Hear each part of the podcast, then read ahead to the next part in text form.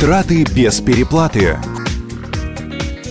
Программа выходит при поддержке фирмы ООО «Рама», официальный представитель Марио Риолли в Пскове. Межкомнатные двери в лучших итальянских традициях. Проводим этот понедельник вместе с «Маяком». С вами Мария Саханенок. Как и в любом большом деле, в выборе межкомнатных дверей важна любая мелочь. Думаю, вы догадались, о чем я говорю. Сегодня обратим внимание на дверную фурнитуру.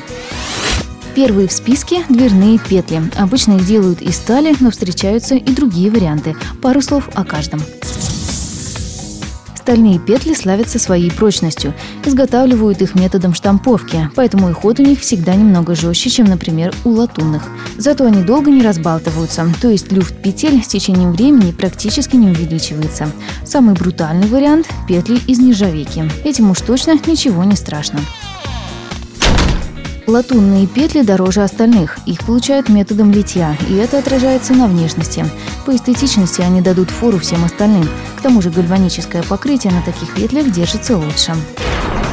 Различаются петли и по конструкции. Самые распространенные – так называемые карточные, состоящие из двух частей – рамной и створчатой.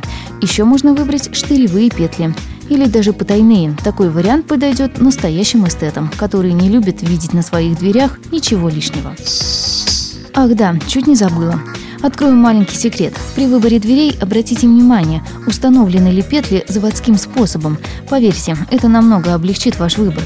А порой производители и вовсе сажают дверь на три петли, исключая провисание в коробке. Но это относится к дверям подороже. Замки дверей тоже изготавливают из разных материалов. Тут себе и сталь, и алюминий, и цинк, и сплавы меди. Но гораздо важнее обратить внимание на механизм открывания. Хлопнуть дверью от души позволяет замок с железным язычком. Гораздо тише закрываются замки с пластиковым. К тому же он не оставляет следов на дверной коробке. Ну а для тех, кто вообще не любит громких звуков, подойдет магнитный замок. Благодаря отсутствию язычка закрывается он почти бесшумно и очень плавно. Но если вы пытаетесь выбрать надежный замок, то при покупке обратите внимание на его класс. Самые слабые – первого класса. Вскрыть такой опытному взломщику не составит большого труда. Более устойчивый – второй класс. Ну а если хотите перестраховаться, стоит отдать предпочтение замкам третьего или четвертого классов. И еще одно, без чего не обходится ни одна дверь – это ручки. Обычно их делают из латуни, стали, алюминия и силумина. Главное внимание обратите на покрытие. Оно может быть хромовое, никелевое и под золотом. Ценник у всех разный, рассказал мне наш эксперт Сергей. Стоимость ручки зависит от толщины именно этого гальванического покрытия, то есть сколько металла нанесено на ручку. Чем дороже ручка, чем больше слой гальванического покрытия. Даже мы можем найти одинаковый дизайн ручки, но одна ручка будет стоить 500 рублей, другая 4000.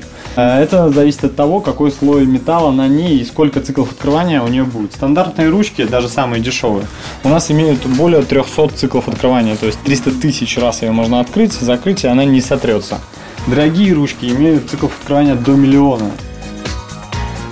Решать, что лучше, конечно, вам, уважаемые радиослушатели. На сегодня все. Если что забыли, ищите выпуск нашей программы на сайте ГТРК Псков и в группе ВК слэш Маяк Псков ВКонтакте. А я прощаюсь с вами до среды. До встречи.